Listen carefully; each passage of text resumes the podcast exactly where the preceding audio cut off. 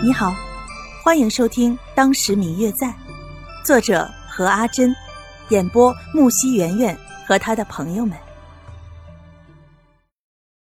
第一百八十三集。可是看着所有人都看着这边，却怎么也无法放松下来。白若秋也好奇说话的人是谁，为什么总觉得这个声音很熟悉，好像在哪儿听过。那位粉衣女子听见这声音的时候，也回头看了过来。当她从白若秋身上扫过的时候，一阵淡漠，这让白若秋感到一阵阵的厌恶。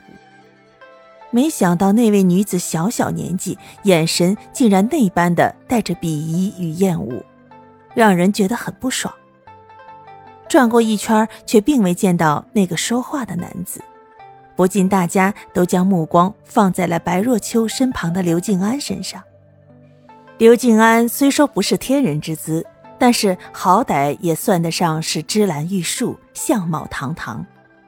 一时间，不少女子都发出了欢呼的声音。正在此时，一旁的马车有了动静，好像有人要下来了。顿时，所有人的目光都集中在了那辆马车上。那好听的声音，如果真是马车上所发出的，那么一定是一个很好看的帅哥吧。终于，车帘掀了起来，一双白靴子首先露了出来。看见这白靴子，在场的所有人都屏住了呼吸，不知道该是怎样的一个美男子。白若秋也像其他的女同胞一样，满怀期待地看着。可是下一秒出现的，却让所有人都吃了一惊。虽然马车里出来的不是一个大家想象中的大帅哥，但是也算得上是一个冰山美男了。全身上下一身白，就好像不染纤尘的男神仙一般。可是白若秋见到他的一瞬间，就很自然地站在了刘静安的另一侧，尽量让自己不起眼。刘静安看着白若秋奇怪的动作，有些好奇，但是也没有问什么。那位男子下车之后，面对大家的反应，始终没有任何的表情。那位粉衣女子见不是自己认识的人，似乎有些不耐烦：“谁？既然认识我，为什么不出来一见？”没想到这个粉衣女子虽然飞扬跋扈了一点。但是不可置否的是，长得还算可爱，声音也很甜。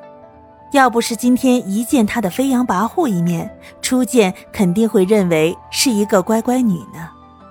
接着，马车里出来了一位穿着素绿袍子的男子，举手投足间的气质绝非是一般的男子所有的。叶小姐，在下方才晃一眼看过去，还以为是认错人了呢。没想到叶小姐许久不见，出落得更加楚楚动人了。那位男子在车夫的搀扶下缓缓下了马车，眼神不经意地向着白若秋所在的地方瞟了一眼，让白若秋感觉背后一阵冒汗，又往刘静安的背后躲了躲。原来是宋三公子，确实是好久不见了。嗯嗯。我最亲爱的小耳朵，本集已播讲完毕，感谢您的收听。如果你喜欢这本书，欢迎您多多的点赞、评论、订阅和转发哟。当然，也可以在评论区留言，我会在评论区与大家交流互动的。喜欢这本书就给他点个赞吧，你的点赞和评论是我们创作最大的动力。感谢您的收听。